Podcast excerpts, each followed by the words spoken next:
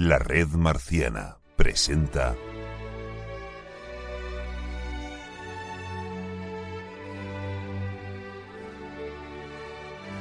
Cronistas marcianos.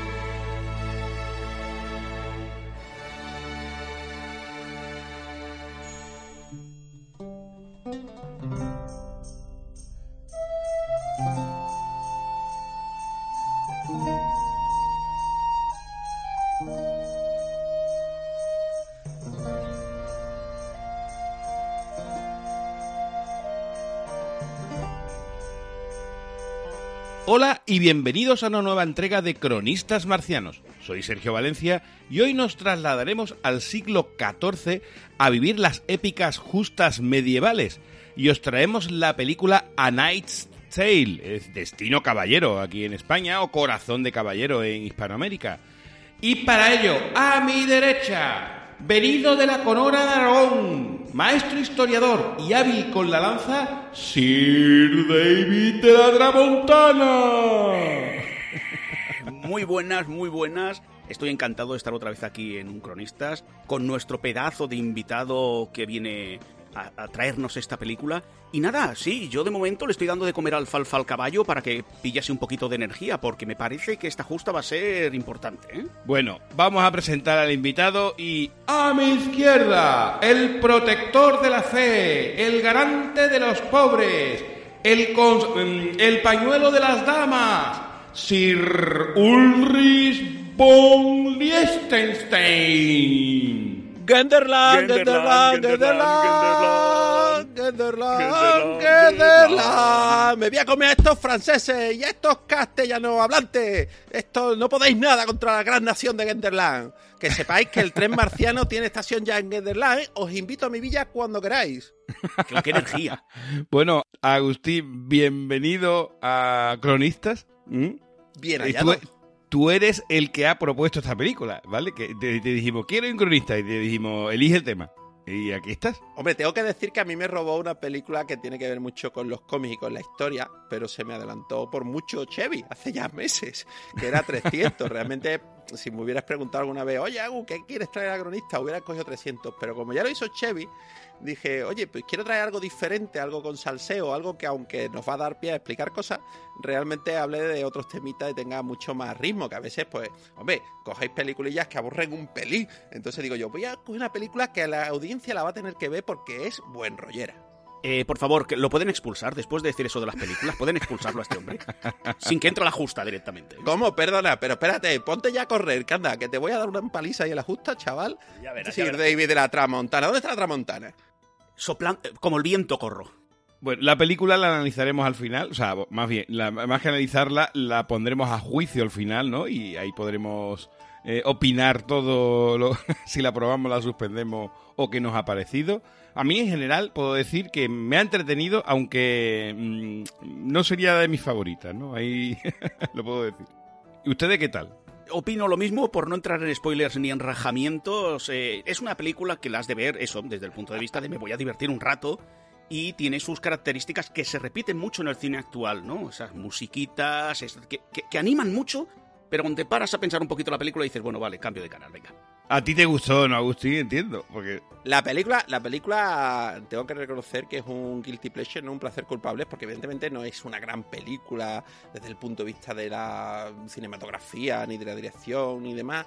Pero yo creo que tiene muchos valores en alza que, que habría que aplaudir. Eh, la película tiene algo que yo le pido muchas veces a la cinta y de las que grandes o supuestas grandes películas muchas veces carecen, que es ritmo. La película tiene un ritmo brutal. Baja solamente un poquito al final para acabar muy en alto. Pero del resto, tú la película transitas sin aburrirte en ningún, en ningún momento. Y, bueno, ahora cuando hables tú del casting, a mí me descubrió a, un, a un- a un par de tipos que, que ya mencionaremos que, que me han molado mucho y a los que he seguido con, Sí. con verdadero deleite. Y aparte la banda sonora, como dice David, es Queen y otros grupos rockeros a tope. Es que evidentemente veracidad no tiene, pero uf, ritmo a tope.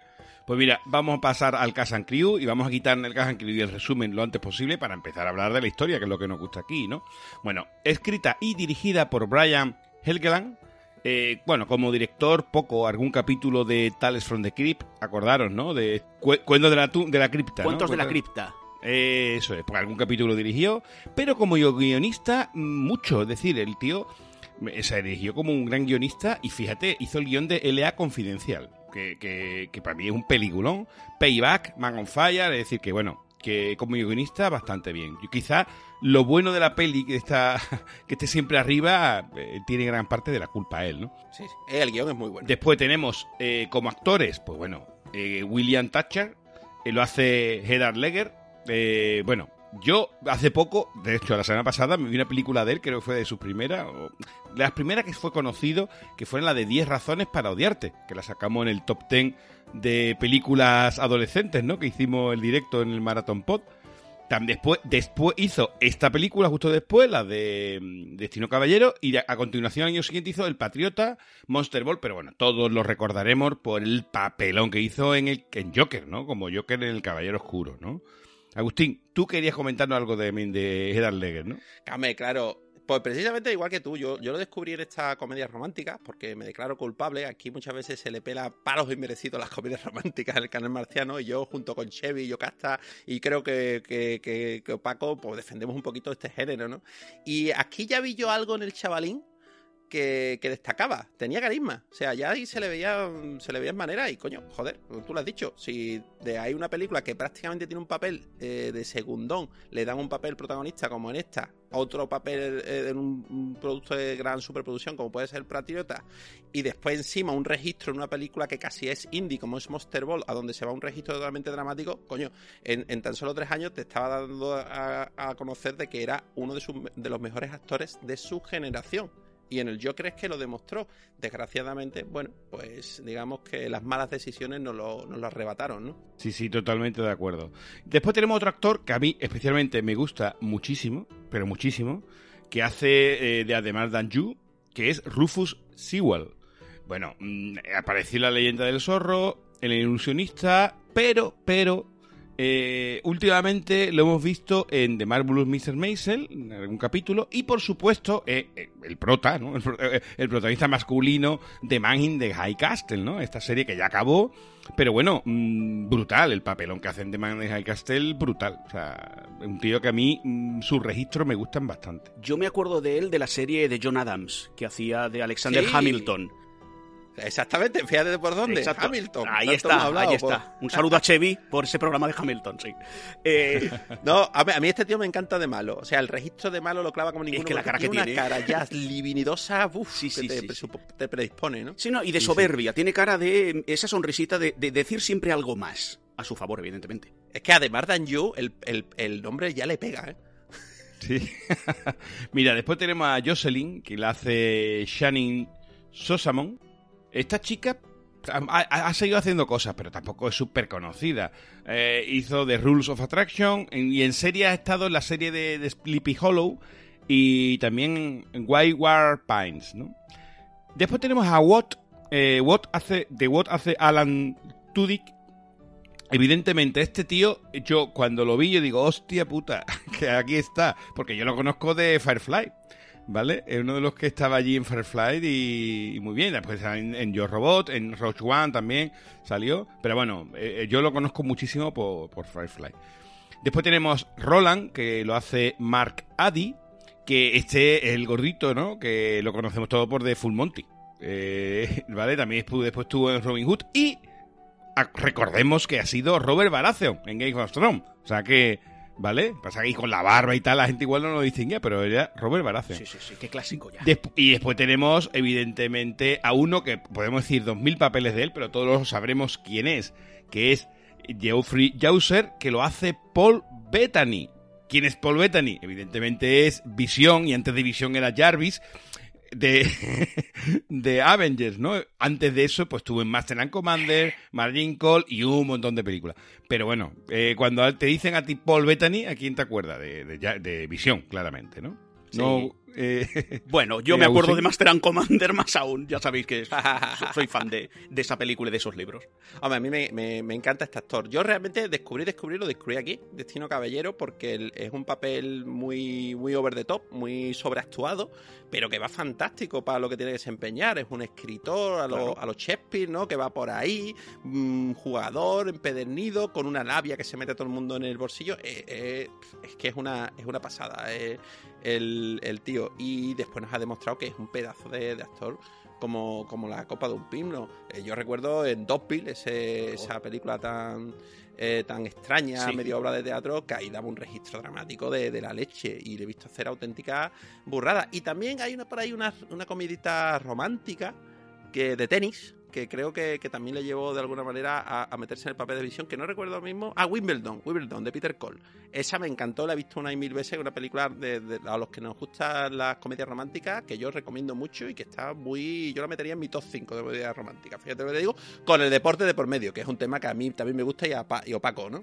Sí, Eh, hay que recordar que hace poco lo tuvimos como visión eh, y como White Visión en WandaVision, ¿vale? Entonces, bueno, que hemos tenido recap semana a semana, vamos, ahí lo, ahí lo te podéis encontrar en el After Show. Es un pedazo de actor. Sí, de este sí vamos a tener para rato, al, contrario que del pobre Helley. Sí. Y te- por último tenemos a Kate, que la, lo interpreta Laura Fraser. Y mm, aquí esta se- el, de los primeros papeles que yo le vi fue en El hombre de la máscara de hierro, ¿vale? Oh. Con, eh, pero yo la, realmente la conozco porque yo le vi la cara y digo, esta tía la conozco yo. Y, y me tiré toda la película pensando en que la conocía. Y al final, ya, al final de la película ya caí. Que es en Breaking Bad y en Better Call Saul ahora, ¿no? En el spin-off. Entonces, eh, claro, entonces cuando le he visto digo, ah, joder, es verdad, no me acordaba. Claro, aquí está mucho más jovencita Claro. y, y la diferencia. Oye, petición, petición para la cronista, ¿eh? El de Man en the Iron Mask, el hombre de máscara de hierro, ¿eh? Sí, pues sí, Os pues la sí. pido, ¿eh? Os la pido. Yo, Sí, yo sí, encantado sí, sí, por sí. la peli y los libros, o me encanta de esa época también. Y además tienes ahí los mosqueteros por el medio, sí, sí. Un, po- un poco más de la verosimilitud que se puede eh, extraer de todo ello, de lo que es ese, ese, ese grupo bélico de élite que son los, los, los espadachines, ¿no? Los, Los mosqueteros, los mosqueteros. Eso, los mosqueteros. Y además nos viene muy bien para traer la figura de del ínclito Richelieu. Oh, o sea, el némesis del conde duque de Olivares, ¿no?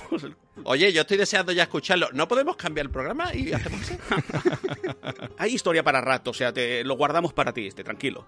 Si queréis, voy con el resumen Venga. y ya nos metemos en harina. Película estadounidense de 2001 basada parcialmente en el cuento del caballero, uno de los cuentos de Canterbury de Geoffrey Chaucer, y parte de las ideas de la trama romántica fueron tomadas de la obra del poeta eh, Servicio a la Dama, eh, Fraudienst, o algo así, Fraudienst, es que no sé hola- holandés, de Ulrich von Liechtenstein, del siglo XIII. Sí, sí, efectivamente, es que ese hombre existió, ese hombre existió, y fue poeta y, y, y guerrero. Claro, con mucho que- Sí, sí, sí.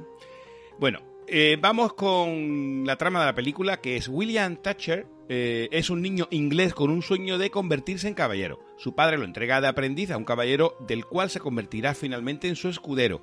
Al morir, el caballero al que sirve decide sustituirlo secretamente en el torneo de justas, haciéndose pasar por noble con la falsificación de los documentos gracias al poeta Geoffrey Chaucer, Paul, que eh, lo hace Paul Bettany, William consigue convencer a sus dos pajes amigos, Watt y Roland, a los que se unirá la herrera Kate, para que le ayuden.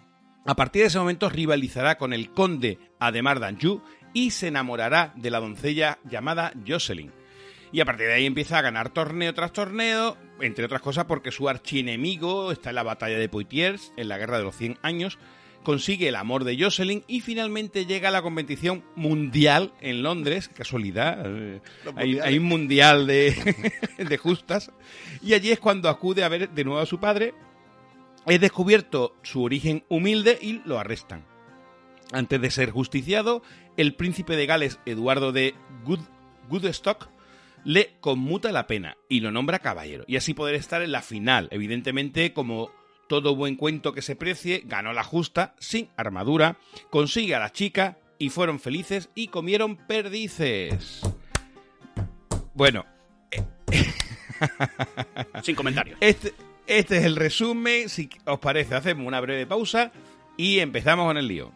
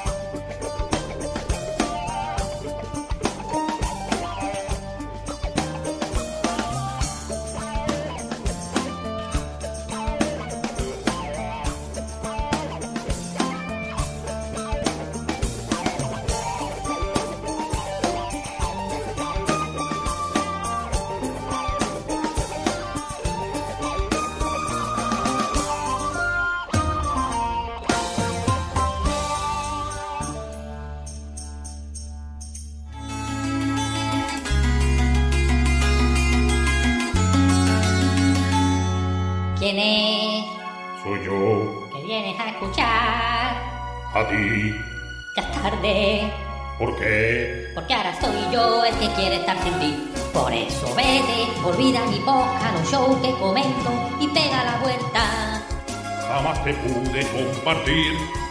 Vete, olvida mis promos, mis triples, mis ansias y vete de Telegram. Estás mintiendo, ya lo sé.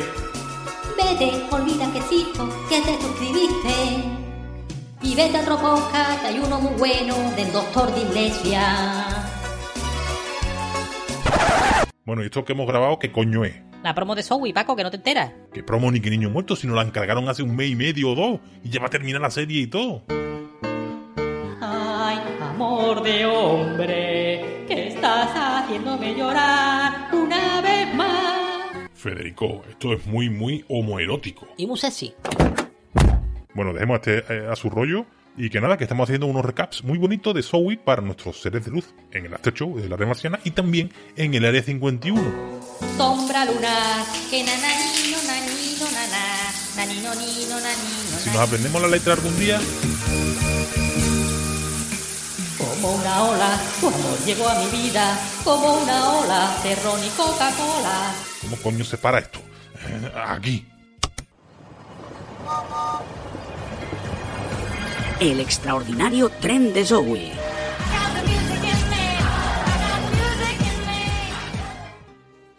Estamos de vuelta y bueno, David, coméntanos cómo empezó esta guerra que en serio duró 100 años.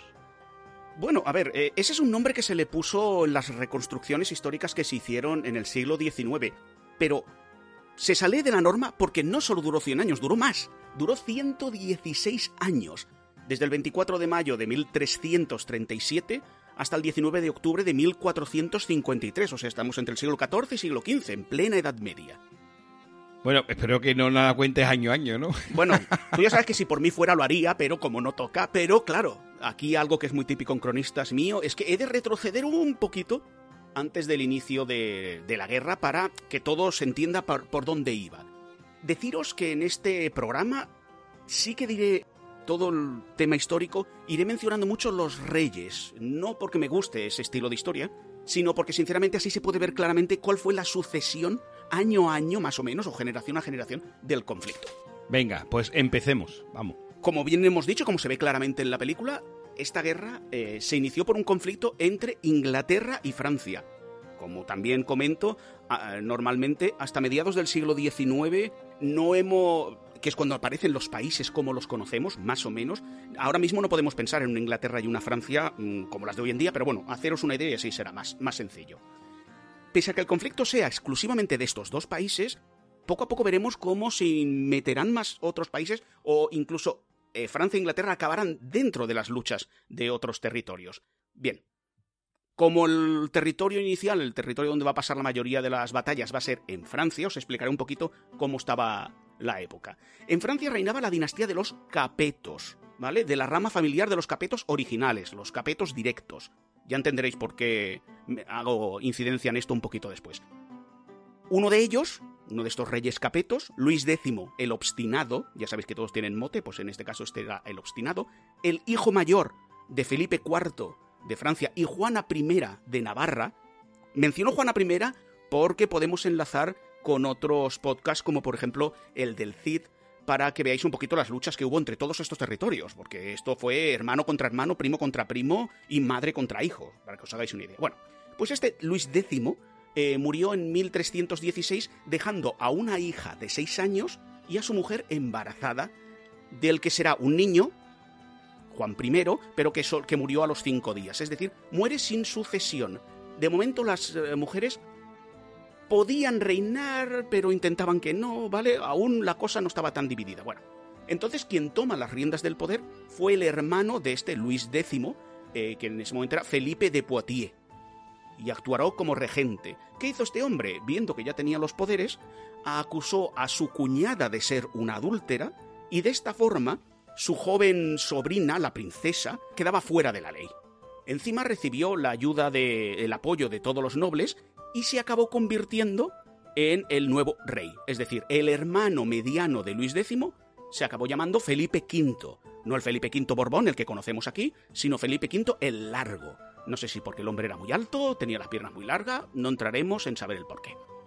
Y él sí que aprobará en los estados generales la que es conocida como la Rey Sálica, que Opaco y yo la conocemos de los ministéricos, que hablamos largo y tendido de, la ley sálica, que supone que las mujeres no pueden ser reinas de Francia. ¿Vale? Ahora sí que ya lo tenemos por ley. Muy bien. Irónicamente, Felipe V tuvo cuatro hijas y un varón, que iba a ser el sucesor, pero que murió en menos de un año, con lo cual quedó también sin descendencia. ¿Y quién vino a reinar? El tercer hermano, el hermano pequeño, el que se fue conocido como Carlos IV, ¿vale? Murió en 1328 y le pasó lo mismo, más o menos, que a su hermano mayor. Dejó como sucesora a su hija, María, y a su mujer embarazada de una niña.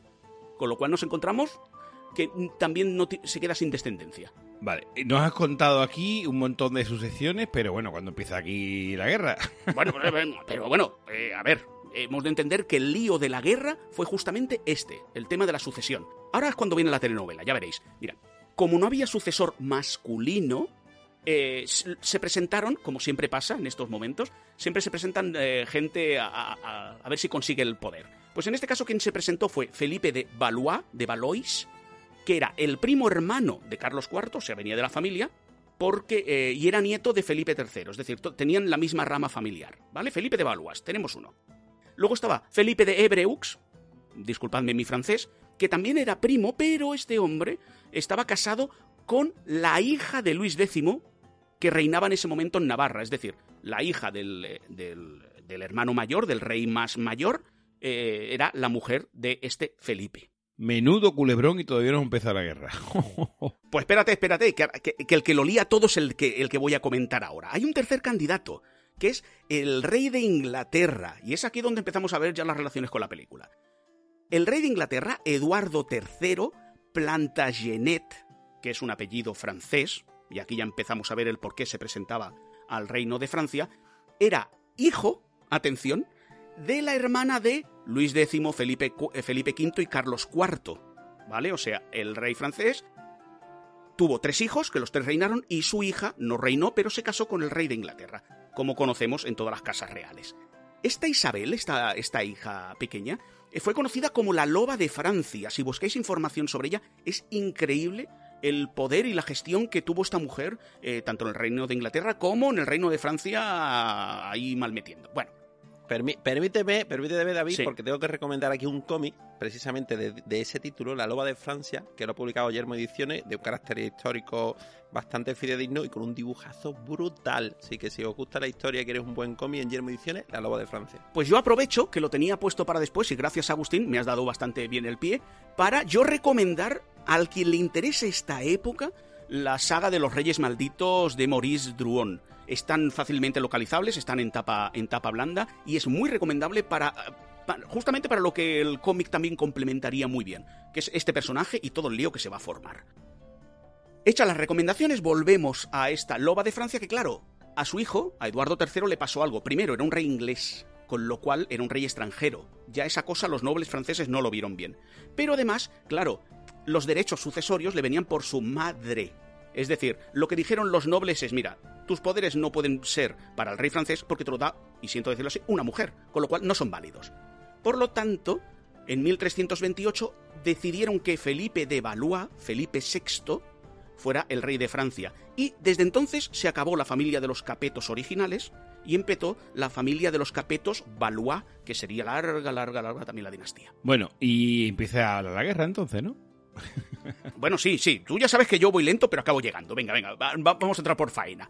E- Ese Eduardo III inglés aceptó, y poned aquí mil millones de, comillas, aceptó en ese momento la decisión de no ser rey, pero siempre mantuvo la idea de llegar a él. Además, hemos de tener en cuenta, y va a ser difícil de explicar, pero bueno, eh, existía un territorio en, en Francia, en la actual Francia, en el suroeste, que se llamaba la Guyena, no la Guyana, sino la Guyena, ¿vale? Que rendía homenaje a Francia, acordaros de todo ese protocolo de eh, los reyes medievales, pues bueno, rendía homenaje a Francia, pero era un territorio inglés, porque era de los Plantagenet, lo cual ya nos viene a demostrar que la lucha entre los capetos y los Plantagenet no venía de los dos días anteriores, sino que ya venía de lejos y era una lucha por el poder bastante fuerte. Y bueno, ahora voy a explicar un poco las causas, y me podía quedar todo el día haciendo una S, porque evidentemente en un conflicto así las causas son muchísimas, pero voy a intentar decirlas las más importantes así un poco estilo teletipo. Para lo que soy yo va a ser estilo teletipo. La primera, que fue bastante importante, eh, la zona de Artois. Aquí ya estamos hablando del norte de Francia, en la frontera con la actual Bélgica, ¿vale? En esa zona había un condado, el condado de Artois, donde el conde murió sin descendencia masculina y el nieto de este conde, Roberto III, reclama los derechos a, a- ser él. ¿Qué pasó? Que el rey acabó cediéndoselos a Matilde, la hija del conde de Artois muerto, ¿vale? Una vez esta mujer eh, murió, pasó a su heredera mujer y esta niña murió misteriosamente. Eh, Roberto III en este momento dijo, hola, pues ¿os acordáis de mí? Yo ahora quiero volver a pedir ser el conde de Artois. Y dijeron, qué extraño que tú hayas estado cerca, esta chica haya muerto y te vaya también. Con lo cual lo acusaron de haber envenenado a la niña. Llamar, eh, crearon una, una investigación, lo llamaron a declarar y ¿qué hizo Roberto III? Que fue bastante sospechoso, irse a Inglaterra, ponerse bajo el, el poder de Eduardo III y reconocerlo como rey. Evidentemente Eduardo III le dio grandes beneficios y además esperaba que ese, esa, esa pleitesía del conde de Artois se extendiera a otros nobles franceses y lo reconocieran a él como rey legítimo de Francia.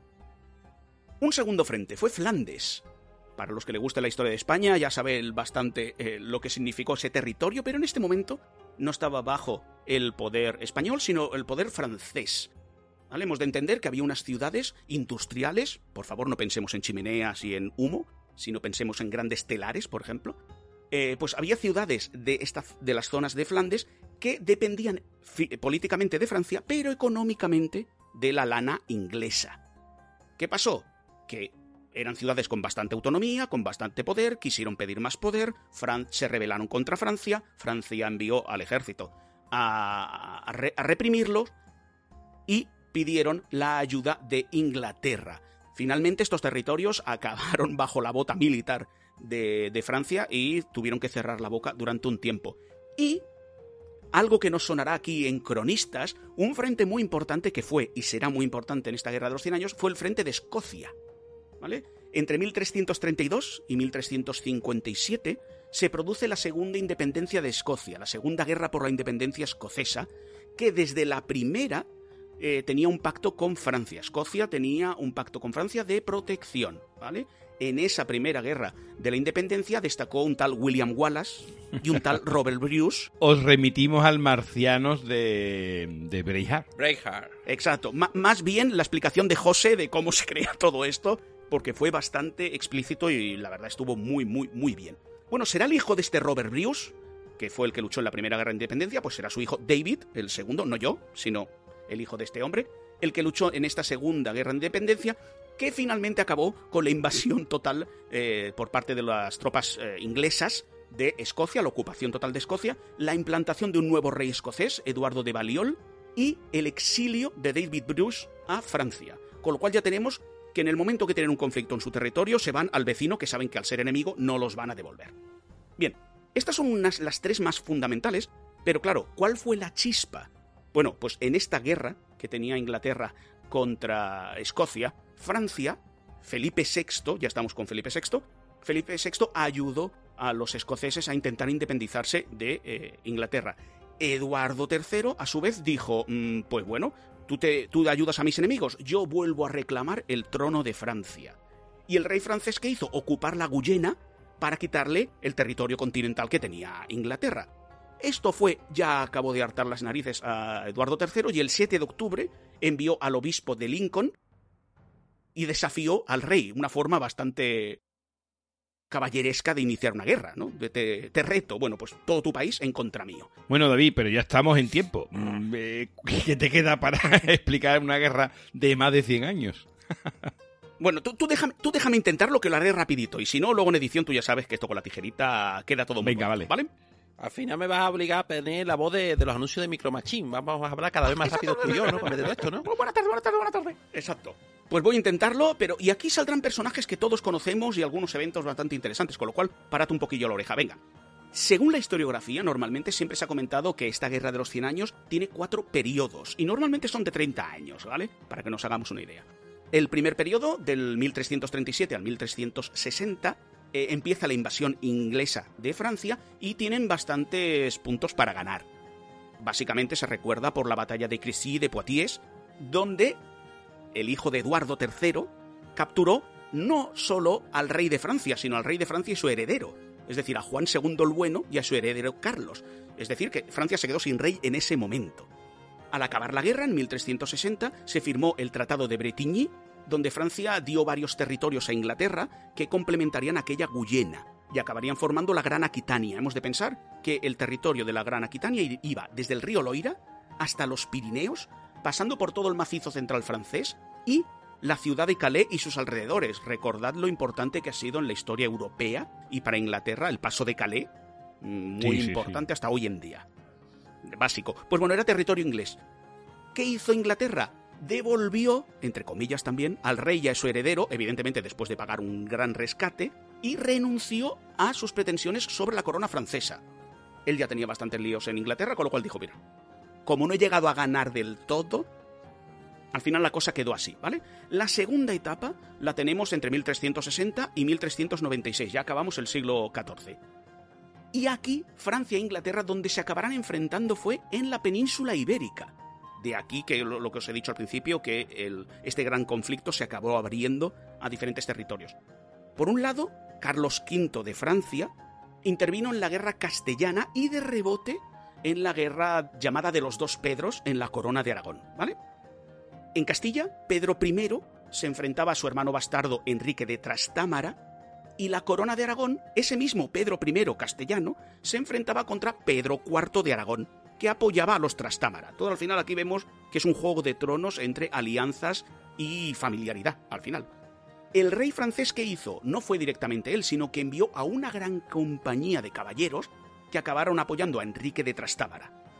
Como Pedro I murió, ganó Enrique de Trastámara y este firmó un pacto con Francia. A partir de entonces Castilla tenía un pacto con Francia de no agresión ni de ayuda. Pero claro, he dicho península ibérica, con lo cual también tenemos a- tenemos a Portugal. Para no hacerlo muy largo, finalmente en la guerra de sucesión portuguesa quien ganó fue el, pre- el pretendiente que era favorable a Inglaterra, Juan de Avis. Y aquí se iniciará, y para mí, para mi historia del siglo XIX, es muy importante que hasta entonces dura. Una alianza, dijéramos ya natural, entre Inglaterra y Portugal. Que ya he dicho, en el momento de que se descubra, entre comillas, se descubra América, será también muy importante para todos los intereses ingleses. Bien, por si esto no fuera poco en la Guerra de los Cien Años, aquí se meten dos temas, nada, temas pequeñitos, ¿eh? Como es el cisma de Occidente, el cisma de la Iglesia, que, acaba creando, que acabará creando dos papados, uno en Aviñón, Francia, y otro en Roma. Nada, una cosa que Sergio y yo también lo conocemos de ministéricos y nada, duró cinco minutos la explicación. No sé cuántos papas pasaron. Y algo también muy pequeñito, nada, una pequeña enfermedad, algo que se llamó la peste negra.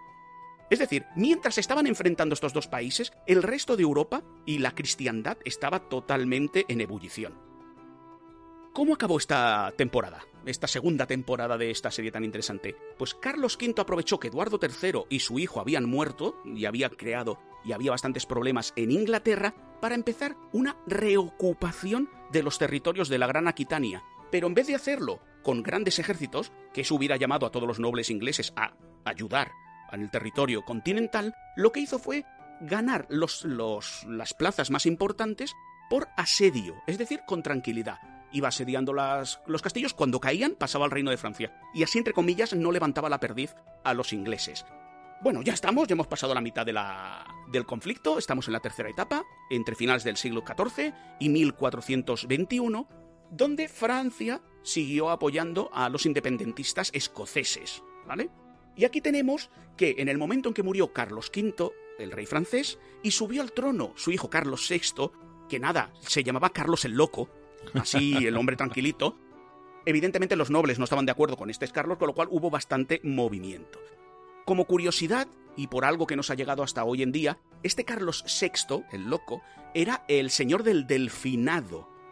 Como sucesor de su padre, a partir de entonces, a todos los herederos del reino francés se le llamó el delfín, el delfín de Francia. Hasta hoy en día ha llegado esa frase que cuando, por ejemplo, un empresario tiene su sucesor natural es el delfín, o en una gran empresa él pasa todo al hijo. Sería como una especie del príncipe de Asturias en, en territorio español con la monarquía española. El príncipe heredero es el príncipe de Asturias. Bien, Inglaterra aprovechó este caos con Carlos VI y, y volvió a iniciar una invasión eh, del territorio francés y gana eh, ganó grandes batallas como por ejemplo la de Azincourt, otro gran libro, aquí otra recomendación de Bernard Cornwell. La verdad es que está muy bien toda la saga que tiene sobre este, esta batalla.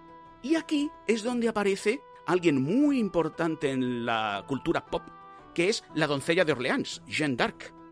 Esta, esta, la que se acabaría convirtiendo casi en la generala de todos los ejércitos franceses, lo que hizo fue unificar a la población francesa para que se enfrentaran a esos ingleses que estaban ganando.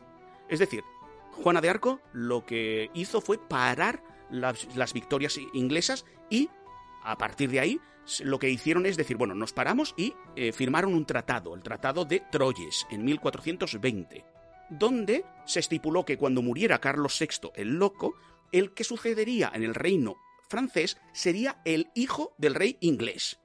Toma telenovela. ¿Vale? Evidentemente, los nobles no estaban de acuerdo. ¿Qué pasó?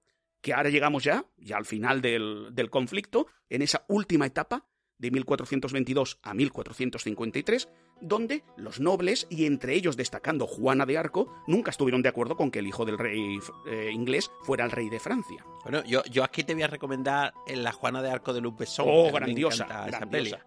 ¿Eh? para, para escenificar esta. Y, sa, y, Exacto, y, y, John Malkovich. Y John Malkovich, correcto. Haciendo del delfín. Justo, justo. La verdad es que muy buena recomendación porque visualmente es interesantísima. Además, la figura de Juana de Arco es bastante interesante, la verdad. Bueno, pues justamente aquí vemos el final de Juana de Arco, porque a Juana de Arco la apresaron, la juzgaron y la quemaron por bruja, porque escuchaba voces. Entonces ya perdiendo a esta general, a esta gran general que unificaba a todos los territorios, ¿qué hizo el rey francés? Dijo, bueno, aquí hemos de acabar ya el conflicto y llamó, dijéramos, hizo como Don Vito Corleone, se cobró todos los favores que había pedido, que le había concedido anteriormente. Entonces, para enfrentarse contra los ingleses, llamó a los escoceses, a los castellanos y a la corona de Aragón para que le ayudaran a luchar contra los ingleses y así fue. Finalmente, los ingleses salieron derrotados, tuvieron que volver a su isla, pero conservaron el Pas de Calais, conservaron Calais y su territorio de alrededor mm, hasta bastantes siglos después. Vaya tela, telita que cortar aquí, ¿eh? Pues sí, y si por esto no hubiera sido poco, es que claro, es largo porque son 100 años, a partir de este conflicto se iniciaron un montón de conflictos y de cambios bastante importantes. Por ejemplo, cuando volvieron todas estas tropas a Inglaterra, al poco tiempo se inició la Guerra de las Dos Rosas. Todo fan de Juego de Tronos le tendría que sonar de alguna forma, por ejemplo. Y a partir de esta nueva, este fin de las guerras contra Inglaterra, lo que inició fue, eh, eh, fue el inicio del centralismo francés. Toda la, que lo conocemos aquí muy bien porque es el que hemos heredado nosotros de los Borbones. David, permíteme, después de lo de la Guerra de la Rosa era todo lo que fue lo- los Tudor, ¿no? Exacto, claro, cla- los Stark y los Lancaster, eh, ay, perdón, los Lannister. Bueno, yo tengo otra pregunta más, y y además se la extiendo a, a- a Sergio. Eh, ¿Cuántas temporadas tendría una serie para cubrir todo este periodo de 116 años? Estaría bien, ¿eh? Una por rey. Yo diría que una por rey. Una por rey antológica, ¿eh? Antológica, una Sí, temporada sí, por, sí. por cada rey o algo así. Date cuenta que cuando nos ha pasado ya en más de un cronista, nos pasó también en, en, en Berijal, nos ha pasado en varios, ¿no? Que cuando descubre lo que. Bueno, también nos pasó en el CID, por ejemplo. Que cuando descubre, Sí. descubre la historia que hay detrás, la, la historia real, muchas veces es infinitamente más bestial que la mejor serie que te puedas encontrar de épica medieval, de no sé qué. O sea, es increíble la, la riqueza histórica que, que tenemos, ¿no? Sí, sí. Sí, no, por eso he intentado acotar y por eso he mencionado a tantos reyes para que veáis la lucha. Al final fue una lucha de sucesiones, pero fueron peleas navajeras entre primos, hermanos y parientes lejanos. Es decir, estamos hablando de, de familias que se habían estado conectadas y cómo no tienen ningún problema en, pues eso, asesinar en, una batalla campal. A mí la verdad es que me, me apasionan no tanto por las batallas, sino por justamente eso. Lo que nos ha dado tan buenas novelas es eh, lo que dice Sergio, es que la realidad supera a la ficción. y nos es muy interesante. Pues to- la herencia francesa en Inglaterra no solo quedó en la lucha esta de reyes, ¿no? sino que también hubo una influencia en su mitología. Agustín, cuéntanos un poco de dónde viene este, este origen de la esta épica medieval. Bueno, pues eh, me, me vas a permitir usar lo que usa David, que es, me voy a remontar un poquito, pero un poquito nomás a los orígenes. Bueno, bueno, otro, otro. Bueno, los orígenes de la épica hay que buscarlos en la epopeya griega, la cual se basa en gran medida en un conjunto de leyendas y de mitos. Se trata de narraciones maravillosas, de historias fabulosas, en las que aparecen episodios de amor y muerte y personajes simbólicos, además, como no, de los dioses que dominan la fuerza de la naturaleza y por tanto el destino de los hombres. Muchos de estos temas míticos fueron recogidos posteriormente por los escritores latinos, quienes tras un proceso de adaptación lo transmitieron al mundo occidental. ¿Vale? Entonces, ¿por dónde hay que empezar? Pues por Homero. ¿Por dónde? Si no, Sí, ¿no? sí. ¿No te parece, Sergio? ¿Me dejas empezar por Homero? Sí, pero venga, vamos rapidito, venga. Vale, vale, vale. Bueno, pues Homero, todo el mundo lo voy a conocer, no voy a hablar mucho. La Iliada y la Odisea, ¿no? De- Estamos hablando de 800 al 700 antes de Cristo. El primero de ellos, la Iliada, tiene unos 15.000 versos y habla de la guerra de Troya. Pero bueno, los temas que tratan, eh, vinculados a su la figura de Aquiles, pues eh, la ira contra Agamenón, jefe de las tropas griegas, a causa del amor de la cautiva troyana Briseida, del dolor y muerte de su amigo Patroclo, a mano de los troyanos, y del deseo de venganza hacia Héctor. Estos son lo- los temas. Eh, por otra parte, tenemos la Odisea que transcurre durante 41 días y donde vemos la búsqueda de Ulises por parte de Telémaco, las duras pruebas que los dioses imponen al propio Ulises y otra, otro tema recurrente en muchas narraciones que otra vez es la venganza. La venganza que Ulises lleva a cabo en Ítaca cuando, cuando regresa, ¿no? Así que bueno, esto es, digamos, el origen de toda, de toda épica. ¿Te parece que vamos bien así? Vamos bien, vamos bien, venga, sigue. Pues nada, saltamos a la épica latina. El principal representante es Virgilio, en el 71 al 19 antes de Cristo, autor de la Eneida. ¿Y qué es la Eneida? Pues una copia un poco de, de- de esa, de ese origen homerístico, ¿no? Porque aquí en la Eneida tiene a Eneas que huye de Troya hasta llegar a Roma. Por lo tanto, tiene una primera parte de la obra que simula mucho la Odisea y hasta, bueno, hasta que Eneas consigue llegar a costas italianas y una segunda parte que homenajea mucho a la Iliada. Es decir, nada nuevo en el horizonte, esto llevan haciendo los escritores toda la vida. Y aquí llegaremos un poco ya al- a lo que a los tiempos un poquillo, aunque todavía hay que originear, si me permites el palabra, un poquito más, la épica medieval, y vamos a hacer un inciso para decir qué clases sociales había y que las hemos visto bastante bien en la película, ¿no? Pues tenemos a la nobleza, los defensores, los supuestamente caballeros nobles y honrados, lo mejor, lo mejor de lo mejor de- del hombre, como hemos visto en, en Anjou, ¿no? que se dedicaban a la guerra y acabaron convirtiéndose en castas hereditarias vinculadas a la nobleza de la sangre, a las posiciones territoriales y a las reyes feudales. Vamos, lo que ha pasado aquí con la guerra de los 100 años. Estos hijos de puta al final tienen culpa de todo. Después tenemos el estamento culto, el clero, los oradores y, por cómo no, el pueblo llano, o sea, los curritos. Eh, Sergio, aquí te han acusado a ti más de una vez de pertenecer al primer estamento, ¿no? Todo, todo es fama y, y todos son bulos, no te creas nada. Sí, sí, yo, yo he estado escuchando por ahí que, que porque no te dejaban entrar a una piscina te hiciste una, yo no digo nada. Tanta medalla viene de tener su propia armadura, que lo confiese ya. Bueno, bueno, vamos a empezar entonces eh, dentro de, lo que sería Europa y tal, eh, la, la epopeya germánica, ¿no? Tras la caída del Imperio Romano, los pueblos germánicos se instalan en la gran parte de Europa y, eh, de Europa y dieron a conocer las leyendas que conservaban de la tradición oral, en buena medida compuestas por temas míticos y de hazañas históricas, cuyo origen es independiente al de la epopeya clásica, aunque también está vinculadas, como no, con las gestas guerreras. La primera manifestación de esta épica germánica aparece en el siglo VIII en Europa central, Islandia y Escandinavia. Y, por ejemplo, pertenece el cartel de Hildebrando, de segunda mitad del siglo eh, VIII.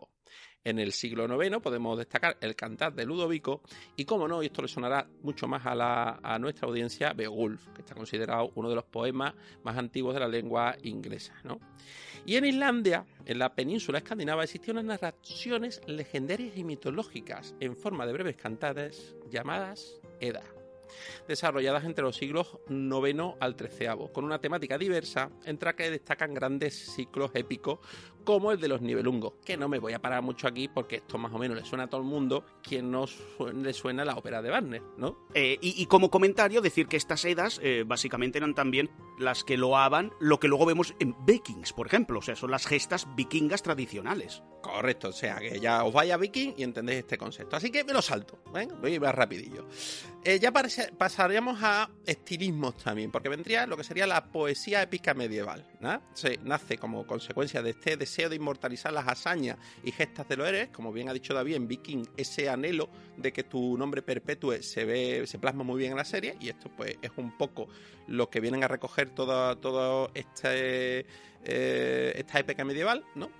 Y aquí aparecen los llamados cantares de gestas, que son obras anónimas compuestas probablemente por autores cultos, seguramente de la casta religiosa, y que eran difundidas por juglares, tanto en palacios y en castillos como eh, a la plebe en las plazas públicas.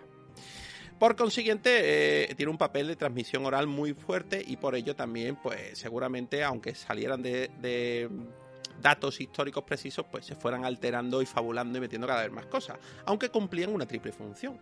Por un lado, la informativa, en general, pues se, refle- se reflejaban los problemas reales y sociales de la época y eh, su costumbrismo. Y bueno, pues en algún momento, por la fabulación del- de este juglar, pues haría que aparecieran cosillas un poquito más inverosímiles. Por otro lado, la labor propagandística, ya que se elogia y ensalza las virtudes de los héroes, a los que se intenta mostrar como ejemplos o modelos a seguir, y de paso se fomenta el respeto y el poder a la jerarquía social establecida. Vamos, el borriquismo. Y por ello se suelen utilizar hipérboles y, epítetos épicos o rituales. Y por último, era un espectáculo recreativo y gracias a la puesta en escena que normalmente pues, iba acompañada de algún instrumento de cuerda, a poder ser. Y bueno, al igual que las epopeyas grecolatinas, los cantares de gesta estaban escritos en verso utilizando la técnica de inmedia res, es decir, la acción empezaba por la mitad y después había algunos flashback y flash forward, ¿no? Eh, Esto no es nada nuevo en el horizonte, estamos hartos de hablar por aquí. Y los protagonistas de los cantares de gestas son héroes históricos que, como el caso de Carlos Magno en Francia o del Sí en España, pues bueno, respetan, despiertan la admiración del pueblo llano y se, se pide más. Y entonces ese pedir más del pueblo llano, de claro, me gusta este capítulo, dame uno más, pues es dado que daba pie a que se inventaran ya cosillas que, que como que como ya sabemos se desvirtúa un poco la figura histórica per se. Entonces ya no le podemos pre- prestar un rigor histórico a este tipo de, de cantares, ¿no, David? La verdad es que no por eso mismo, porque buscaban más impactar al pueblo que explicar la historia, porque lo interesante era que en un pueblo analfabeto aprendieran lo que dice Agustín, las buenas formas de la sociedad, es decir, no me toques las narices y sométete a quien te tienes que someter. Y lo a este personaje porque luego los reyes son yo soy descendiente de, yo soy pariente de, yo sigo los ejemplos de, que eso también lo hicieron mucho.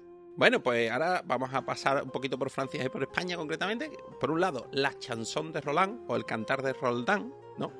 Y es que Francia es el país que posee mayor número de cantares de gestas, pues se conservan más de 100 cantares que giran en torno a tres grandes siglos. El más importante es el de los reyes de Francia, eh, que está mm, aparejado a la figura del emperador Carlomagno. ¿no? Este poema relata el hecho histórico de la persecución y derrota que sufrió el ejército de Carlomagno en el desfiladero de Roncesvalles a finales del siglo VIII, a mano de los vascos o gastones. No me voy a alargar más. Y vamos a pasar a la épica castellana, que durante el siglo XII y la primera mitad del XIII se compusieron los cantares de gesta eh, que, bueno, que más afamados que hoy se conservan, que es el cantar del Miosí y el poema de Roncesvalles. Bueno, del cantar del Miosí mm, no voy a decir más nada, ¿no, Sergio? ¿Qué marciano fue? Ma- Marcianos 202, el CIP temporada 1. ¿Merece la pena verla? O sea, iros ahí y, y ahí lo contamos todo. y ya tenéis este tema. Entonces me voy a centrar un poquito más brevemente en lo que sería el, el segundo cantar, el cantar de Roncesvalles.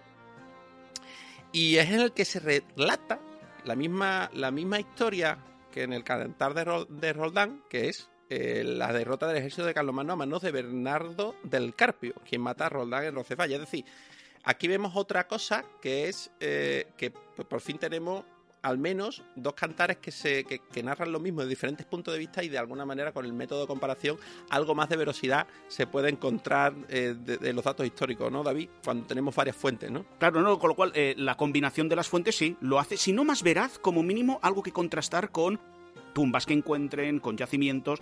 Entonces, bueno, si no más veracidad con lo mismo. Bueno, y la, fe- la, la- la- por lo menos la datación pues sería más precisa. ¿no? Exacto, exacto, eso sí, eso sí puedes contrastar un poquito más, aunque yo sigo diciendo que lo más seguro es que tampoco coincidan en las fechas, porque ya sabemos que la datación también se llevaba como se llevaba. Bueno, por otra parte, en la segunda mitad del siglo XIV y el XV se compuso lo que el llamado romancero viejo, y se trata de un, un- un conjunto de ciclos de romance de diversas temáticas, buena parte de la cual corresponde a la épica tradicional castellana, así como a los ciclos carolingio y bretón. Bueno, pero ¿vas a hablar al momento qué relación tiene con Bretaña?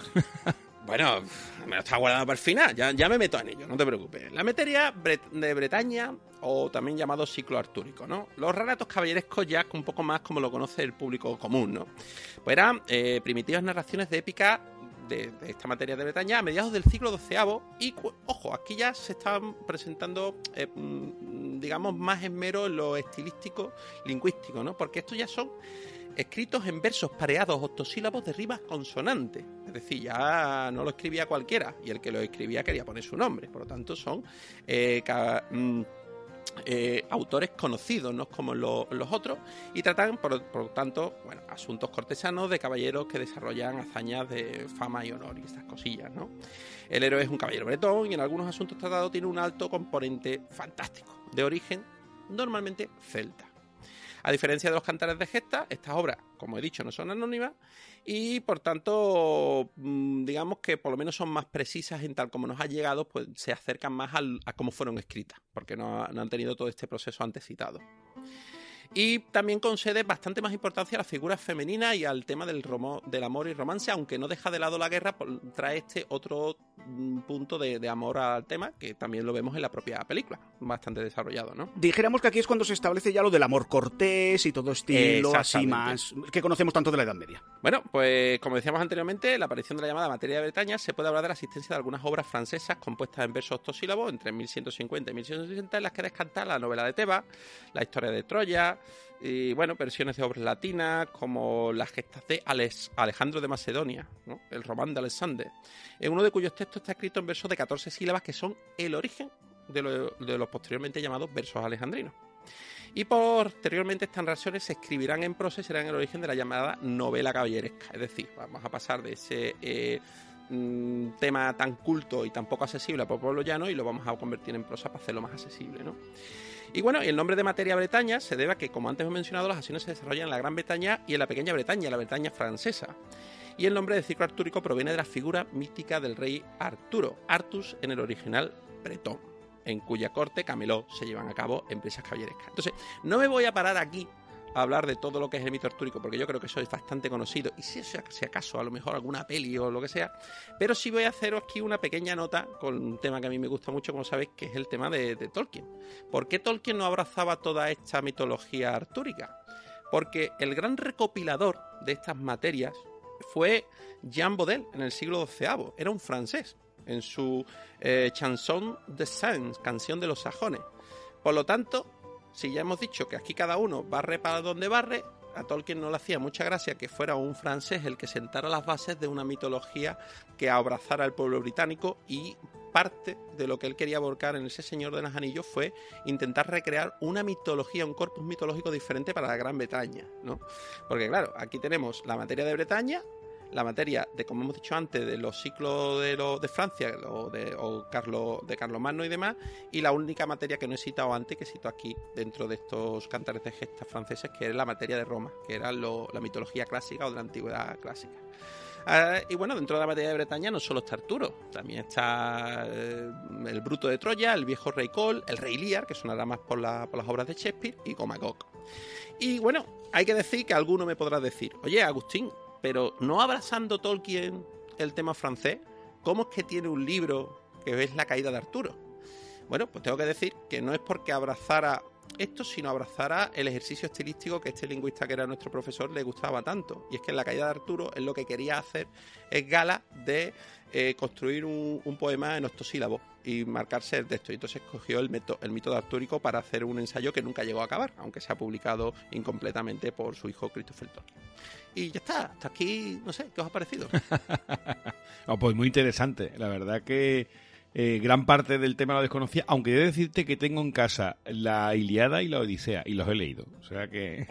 Claro, pero, y te suenan, pero te suenan todos al final, Claro, casi claro, todo el mundo lo conoce, porque tú, el anillo de los Nibelungos también te También, suena, aunque también. sea por la ópera. Y lo que dice Agustín, que al final está todo inventado. A mí lo que me hizo gracia con este tema y sobre todo que viniera Agustín a hablar así un poquito del, del profesor, es justamente como algo tan conocido como el rey Arturo, que lo conocemos muy inglés, justamente viene de esas chansons Francés. francesas. Y en esta guerra de los 100 años lo que vemos es que se enfrentaron dos familias que en origen eran francesas. Con lo cual es lo, lo divertido de, de estas cosas de la historia, que es lo que nos gusta traer estos salseos, porque nada es sencillo. Está lleno de grises, lo que pasa que esto comporta, como hemos hecho Agustín y yo, una explicación un tanto larga. Entonces, yo a mí me ha encantado porque yo lo desconocía y que estaba encantadísimo de esperar a que llegara Agustín. Es más, no me he leído ni el guion suyo. Así de claro lo digo. Porque dije, mm, voy a disfrutarlo. Y lo he hecho, lo he hecho, la verdad. Hombre, tengo, tengo que decir y reconocerle la autoría a Manuel Cifo González, porque me, Ah, me, grande. me- me he apoyado en una tesis que presentó la Universidad de Murcia, que espero que la aprobaras, Manuel. Hombre, yo, yo imagino que sí, ¿eh?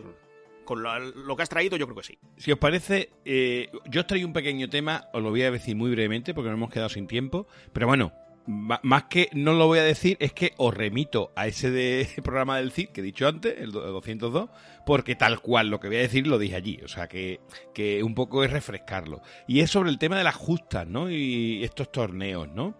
Eh, bueno, decir que estos torneos eh, se originaron sobre el año 1060 aproximadamente. Eh, y en mil, sobre el año 1000, eh, año 1000 y 1100 eh, se hicieron muy famosos, pero lo que se llamaban los torneamentum, que también se llamaban Bufurdium, Bordicum, Bafordo, Boordo, Turnoi, que sería Turnoi o torneo, o Justa. O sea, fijaros la cantidad de nombres que tenía. Pero inicialmente era el formato melee, que era dos grandes equipos, dos grandes y tal, combatiendo todos contra todos, es decir, 500 contra 500. Aquí no había uno contra uno ni nada de eso. ¿Cuándo empezó la justa como la conocemos? Eso empezó aproximadamente sobre el siglo XIII y XIV, que efectivamente es tal cual lo vemos en la película, y empezó a ser ya más reconocible como la justa que conocemos de uno contra uno, con una barrera en medio, montados a caballo, con un- una lanza, ¿no? Entonces, eso es cierto que más o menos coincide en el periodo que nos están mostrando. Y bueno, de hecho, fijaros la importancia que tenía que en el torneo de Chauvency, en 1285, eh, duraron dos días enteros la justa, en el que se calcula que hubieron más o menos unos 180 choques. Es decir, que algo tan eh, estrafalario sí que nos ponen en la película, bueno, no fue tal como nos lo ponen, pero efectivamente tenían esa importancia, o sea, que eran acontecimientos, ¿no? Pero no me vas a decir, no me irás a decir que existían los mundiales. No, los mundiales no. los mundiales. Y además esto casi todo era en Francia. Eh, eh, ocurría también en Inglaterra, en España, pero eran, digamos, copia del uso francés, porque esto se origina en Francia y era un poco, eran los, la- las modas afrancesadas, ¿no? Que se iban copiando en el resto de países, pero donde realmente tenían eh, había muchos caballeros queriendo hacer injusta, sobre todo porque los reyes eran los que lo promocionaban y lo, y lo incitaban, era allí en Francia, ¿no? Eh, a partir del siglo XV ganó popularidad el combate a pie, que también lo vemos en la película. Y ese combate a pie, la, una de las principales diferencias es que ganaba cuando el contrincante caía al suelo. Hay veces había alteraciones que era cuando ponía la rodilla en suelo, ¿vale? No era como aquí a un número de golpes, ¿no? Que esto parecía que era el pressing catch, ¿no? Pero bueno. Más bien los combates de judo, con los upum. claro, claro. Pero bueno, hay, hay mucho más que contar, cuento mucho más en este de, mm, del CID, pero bueno, como resumen, sobre todo para traeros, y sobre todo de esta parte de la justa, aunque no es como no por la película, pero es cierto que sí que encaja temporalmente y sí que aparece tanto la lucha a pie con espada como, como la justa entre caballeros, ¿no? Bueno, después de todo esto vamos a ver las diferencias encontradas en nuestra opinión de la película antes de la valoración. Entonces, la película está ambientada en el siglo XV, el eh, concretamente, el personaje existió, aunque ese personaje existió sobre el año 1200, eh, entre 1200 y 1278, fue político, escritor, y tenía una fama de invicto en la justa, es decir, que, que se basaron un poco en este personaje, además de, de su obra, que la llevan también, para inspirar la película, es decir, que bueno, que dentro de cómo la han llevado, hay que reconocer que este hombre fue un invicto en la justa y que existió, ¿no? No en esa época, un poco antes, pero existió. Después hay referencia a un papa francés que podía ser Urbano V o Gregorio XI, ¿no? Bueno, bueno, yo apostaría por Inocencio VI, venga. Aquí guerra de papas, guerra de papas. Ah, bueno. La verdad que es que esa época hubo tantos que... y luego se dividieron en dos, o sea que... sí, sí. Bueno, después la película se libra la batalla de Poitiers, que tuvo en el 356. Pero el, personaje de Sir Thomas desarrolló su campaña en el sur de Francia en entre 1369 y 1371. Ahí hay una pequeña discrepancia en fechas, ¿no? Pero bueno, estoy diciendo las cosas livianas y que podríamos dar pasar por alto, ¿vale? Estoy siendo benévolo. Pero, pero ¿existía Gelderland o no existía Gelderland, Sergio? La verdad que tal cual no está donde él dice, no está en Austria, sino más bien está en Países Bajos. Existir viene, pero en Países Bajos. Es decir, eh, como existir existe, pero no en la ubicación que nos, dice la película, ¿vale? Y no, exactamente con el mismo nombre, ¿no? Eso es, es Weldres, que sería pero bueno, eso estaríamos entrando en el terreno de la traducción, creo yo. Bueno, lo gracioso es que estaría, si es de los Países Bajos, en aquella época estaría, como he dicho antes, bajo la, la bota de Francia. Porque estaría dentro de ese Flandes, ese gran Flandes, que, claro, eh, eh, bastante distante de Austria. El personaje histórico que aparece es el príncipe de Gales y Aquitania, Eduardo de Goodstock, el príncipe negro, ¿no? sí, sí. Y, bueno, eh, la verdad que el, este era muy conocido por, tener muy empatía con las tropas y caer bien. Pero mm, hasta aquí un poco los detalles que podían diferir, aunque eh, podíamos aceptarlo. Yo todo esto lo aceptaría, ¿vale? Porque de hecho, incluso el tema de las justas también lo acepto. Las justas son fieles a la época y más o menos, aunque no son así, pero bueno. Pero ¿qué ocurre? Que hay cosas que a mí me sacan. Y la cosa que más me sacó de la peli fue la ropa y peinados ucrónicos. O sea, esa ropa, esos sombreros, esos trajes, eh, fue tremendo. lo que lleva Choselin es que son, una pasada, ¿eh? Una pasada, pero es totalmente ucrónico, pero vamos. claro que sí, claro que sí. Si yo la he traído por ucrónica. o sea, encima ya la ha traído con trampas, sí, es que.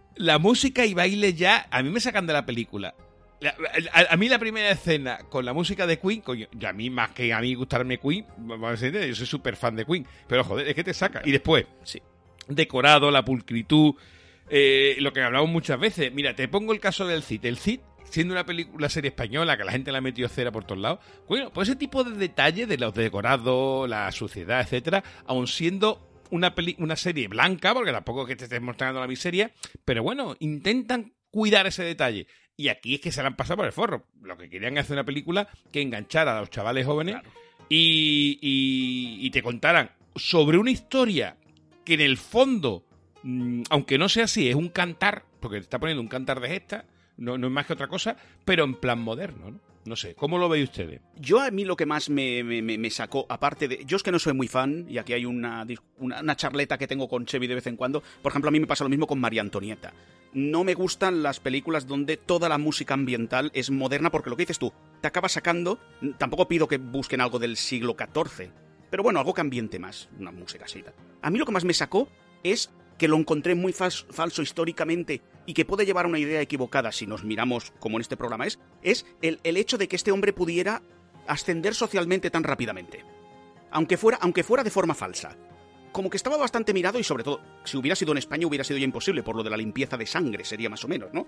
Tenías que citar tus tatarabuelos para saber contra quién habían luchado. Aquí es lo que me sorprende, que es una especie de eh, actualización del chaval de, barrio, del chaval de barrio marginal, que se viste bien y acaba pasando por chico de la universidad. Mm, mm, A mí eso me cantó demasiado por eso, porque por desgracia era muy difícil pasar de un estado a otro hasta el siglo XVI mm, largos.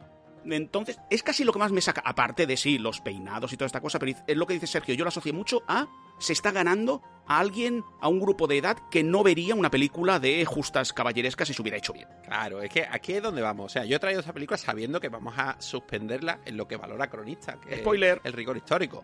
Está claro. Bueno, es spoiler porque estaba claro. Yo ya la traje con ese, con ese esto. Pero que yo creo, como bien dice, es una actualización del cantar de gesta para la nueva, la nueva ola, para acercar un poco. Yo creo que hay veces que estas cosas pueden venir bien para acercar un poco y dar a conocer cosas y conceptos históricos que a lo mejor alguien se pica, incluso por una película tan anacrónica como esta, y después va al otro, va, va a ir a disfrutar. Y yo que creo que es que aquí los anacronismos son el punto fuerte de la peli. Es que no, no son acrono- a- a- anacronismos fallidos de que se les ha pasado. No, no, no. No, no. Están descaradamente insertados en el guion y hacen de, de ellos su, su, su virtud.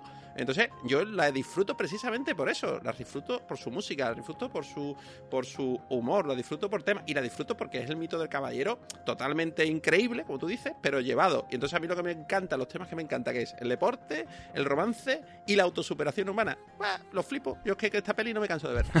O sea, las diferencias podemos decir muchas más.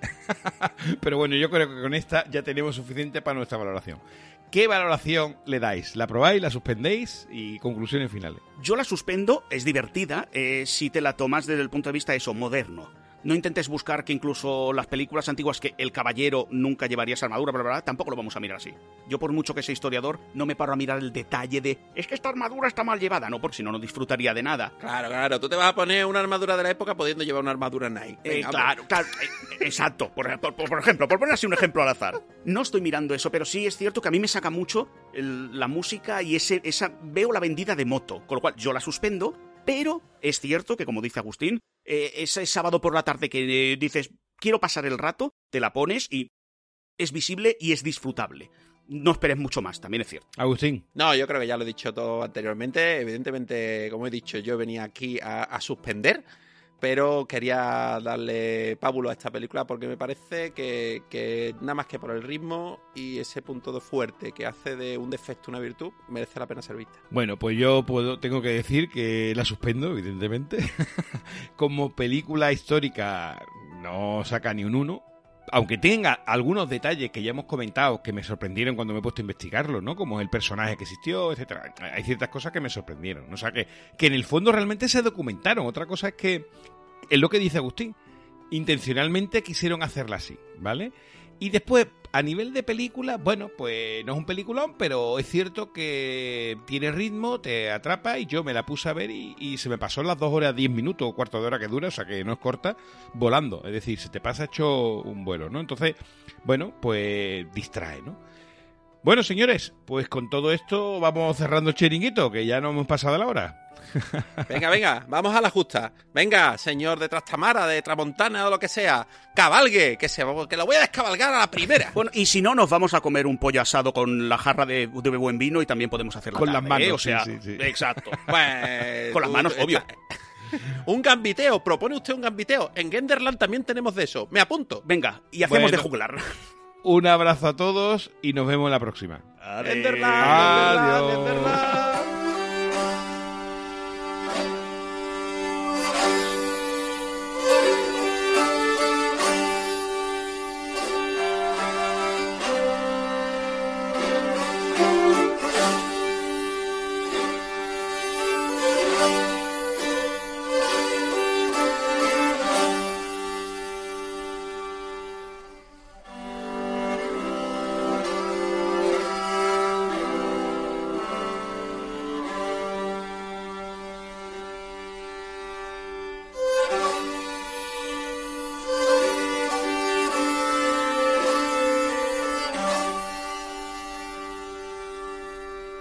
Suscríbete a Área 51, el canal donde encontrarás todos los contenidos exclusivos de la red marciana.